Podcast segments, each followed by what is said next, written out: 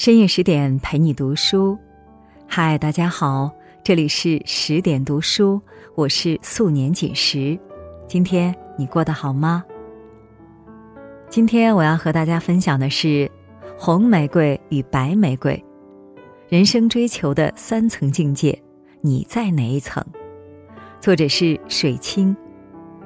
听完之后，请不要忘了在文末点一个再看。下面一起来听。每一个男子全都有过这样的两个女人，至少两个。娶了红玫瑰，久而久之，红的变成了墙上的一抹蚊子血，白的还是床前明月光。娶了白玫瑰，白的便是衣服上的一粒饭粘子，红的却是心口上的一颗朱砂痣。张爱玲《红玫瑰与白玫瑰》中这段精辟言论，隔一百年来看也不过时。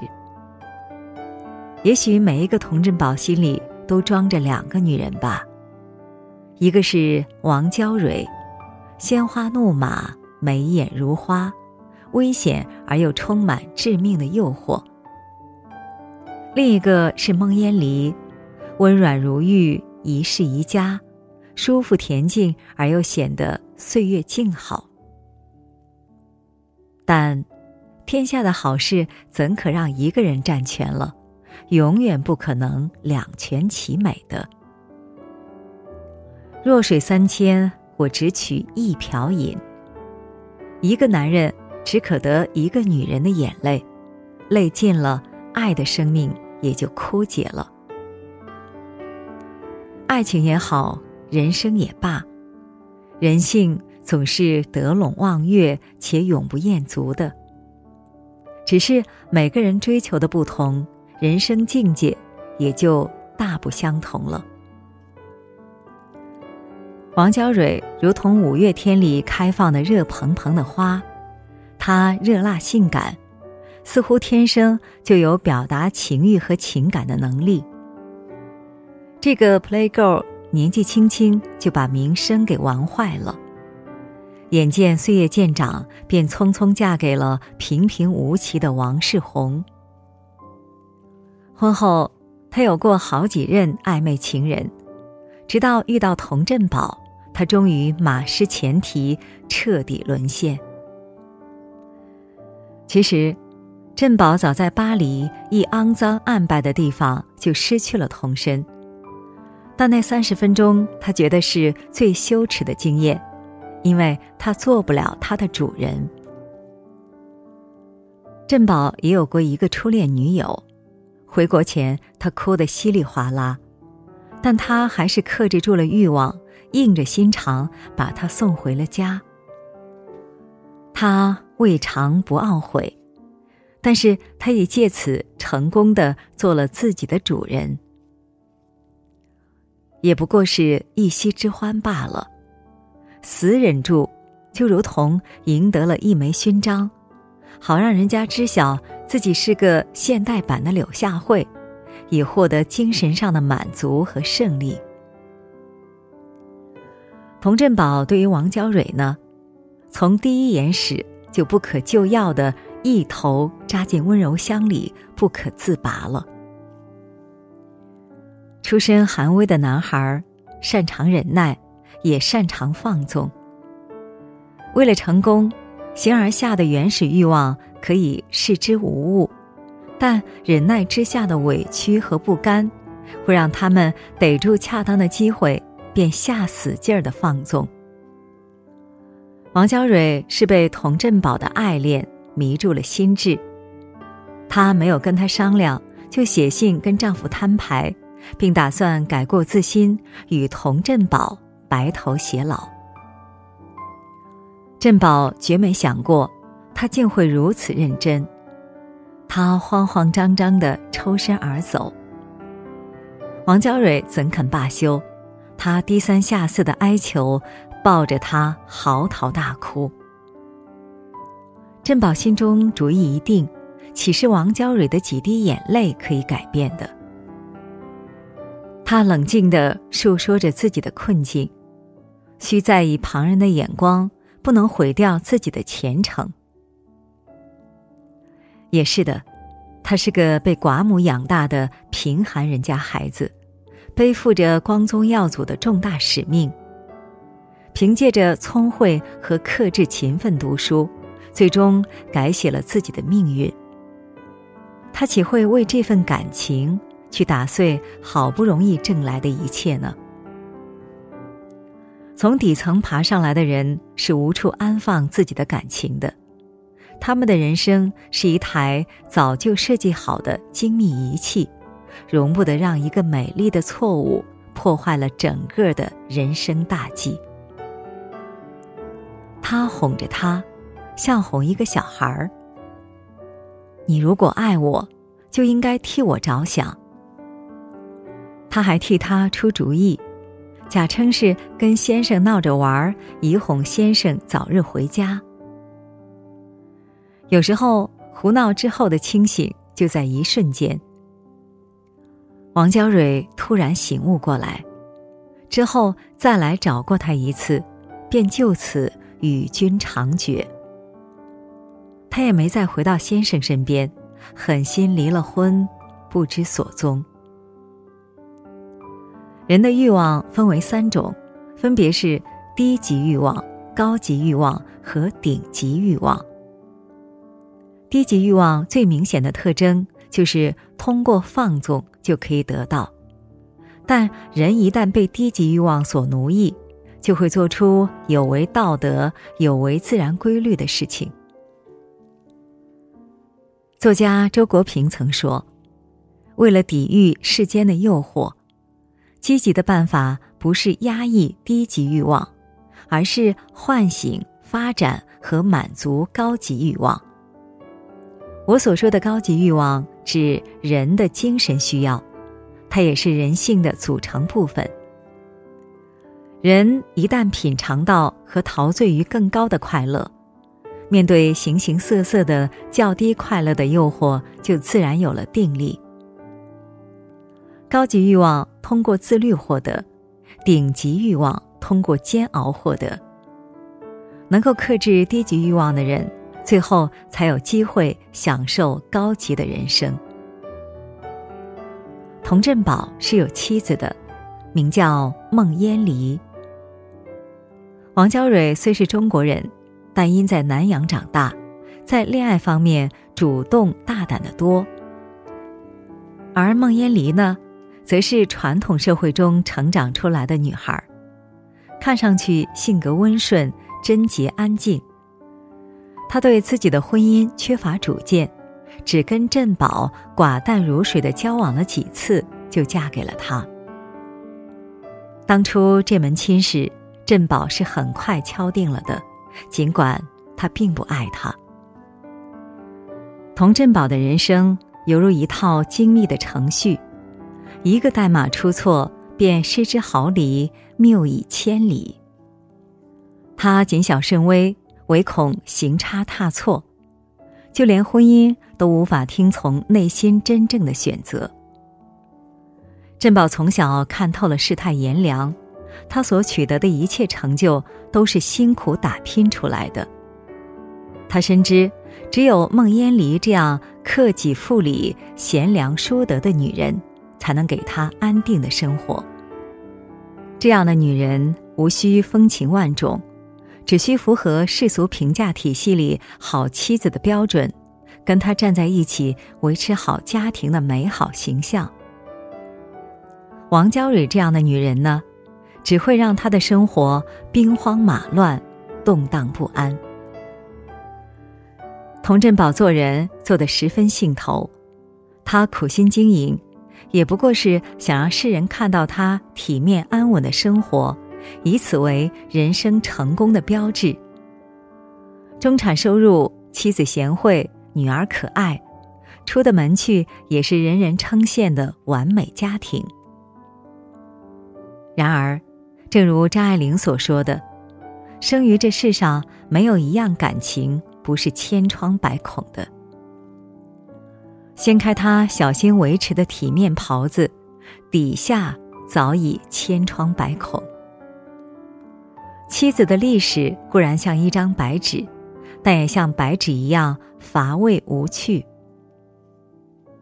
他资质普通，做事笨手笨脚，日子久了，他开始对他挑三拣四，甚至常当着下人面训斥他。他肆无忌惮的在外寻花问柳，还专挑王娇蕊似的性感风腴女人。当初分手，到底是意难平。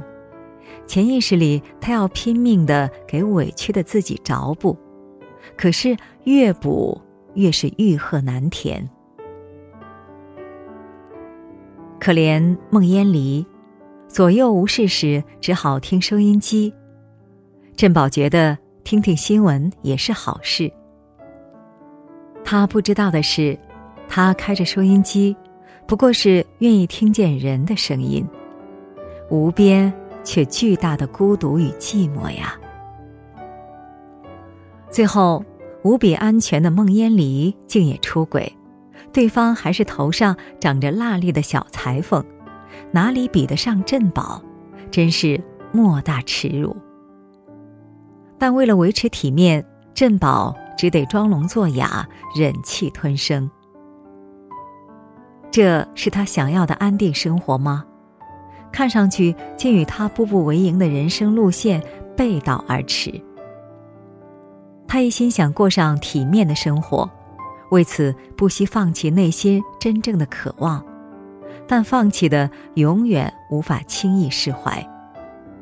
他纠结、拧巴，又满怀不甘。岁月静好的日子里。我们也曾有过刹那的恍惚，我的人生看上去安定舒服，可我的生命似乎已被抽去了主心骨。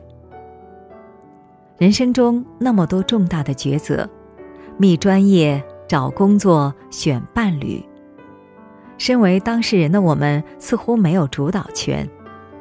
我们总是妥协于父母，怯懦于社会，逃避于现实，凑合于人生。大家都想要我们安定，我们也以为自己想要的是安定。可是午夜梦回，内心底那只不安分的跳蚤一直在蹦跳，在抓挠着我们柔软的心，抱怨、后悔、不甘。苏轼说：“此心安处是吾乡。”只有心安定了。生活才能真正的安定。时光之河滚滚向前，一眨眼，振宝也人到中年。那天早晨，他竟然与王娇蕊在公交车上重逢了。或许他想象过无数个重逢的画面，可这样的王娇蕊还是脱离了他的想象。他很明显的发了福。脸上依旧是涂脂抹粉，但终究还是败给了岁月。他大概忘记了王娇蕊也会变老。离开镇宝之后，王娇蕊重新嫁了人，且有了自己的孩子。今天就是要带儿子去看牙。看着眼前得体端庄的王娇蕊，珍宝心里震动。一向热烈奔放的女人，有一天竟也会相夫教子。他禁不住问他：“你好吗？”他沉默片刻，磕磕绊绊的说：“是从你起，我才学会了怎样爱，认真的。爱到底是好的，虽然吃了苦，以后还是要爱的。”女人看待一个男人，要么血肉纠缠难舍难分，要么如同隔岸观烟火，眼前满目琳琅，心里却波澜不惊，从来没有中间状态。再见童振宝，王娇蕊哪里还会心动？振宝不懂，讽刺说他碰到的无非是男人。王娇蕊却也不恼，轻轻说道：“年纪轻，长得好看的时候，大约无论到社会上去做什么事，碰到的总是男人。可是到后来，除了男人之外，总还有别的。”作家潘向黎曾说：“当美战胜了他的敌人。”那些摧毁美的东西，美就拥有了力量；而美面对他的死敌，挫折、苦难、痛苦、辛劳、时间，不被击垮，却也不对抗，只是超越；不愿游，但也不自怜，更不自赏，只是看得淡，想得通，美就成了一种真正的强大。在爱一个人的过程中，有人会变得更智慧、更强壮，故而一念成佛；也有人变得更颓唐、更不堪，故而一念成魔。王娇蕊是彻底从欲海情天里挣脱出来了，痛过之后，随着岁月，她已变得坚硬、实用而强大，开始充满生命的力量。这股强大的力量，竟让刚才还傲慢顽硬的童振宝滚滚流下了泪水。他妒忌他，连他的老，他也妒忌。他年轻时候可以纵情享受，不负我心；年岁一大，照样可以从容安定。而他自己呢，前半生勤勉做人，埋没自己内心。戴着厚厚的面具，在人世间浮沉，规划了自己的完美人生，结果千算万算，左支右绌，到最后还是漏洞百出。他情愿他恨他，喃喃咒骂他一辈子，至少说明他余情难忘。他人到中年，也可自豪一阵子，缅怀一阵子。偏偏他那么豁达坦然，可见是真的忘记了他，他是真的，真的失去了一切。人到中年，白驹过隙，一眼望到底，这一生注定是苍白蹉跎而过了。岁月是一趟有去无回的旅行，我们被两边狭窄的岩壁推着向前。只能往前，然后不停的懊悔。其实归根结底是我们太贪心，选择了安定的生活，又渴望冒险和刺激；选择了披荆斩棘的人生，又希冀生活祥宁。故而内心始终不安宁，在反反复复和内耗纠结中，匆匆忙忙过完了一生。白玫瑰也好，红玫瑰也罢，不过是我们选择的一种人生。人生不是精打细算好性价比，也不是机关算尽测量好到达制高点的最短距离，更不是选择了一种人生就得陇望蜀于另一种可能。最好的人生是虽千万人吾往矣。认真的活在自己的价值体系里，如此才能在有限的生命里活得丰盛浩渺。我心安宁，方忠于自己，不负我心。好了，今天的文章我们就分享完了。更多美文，请继续关注十点读书，也欢迎把我们推荐给你的朋友和家人。让我们在阅读里遇见更好的自己。我是素年锦时，祝你晚安，做个好梦。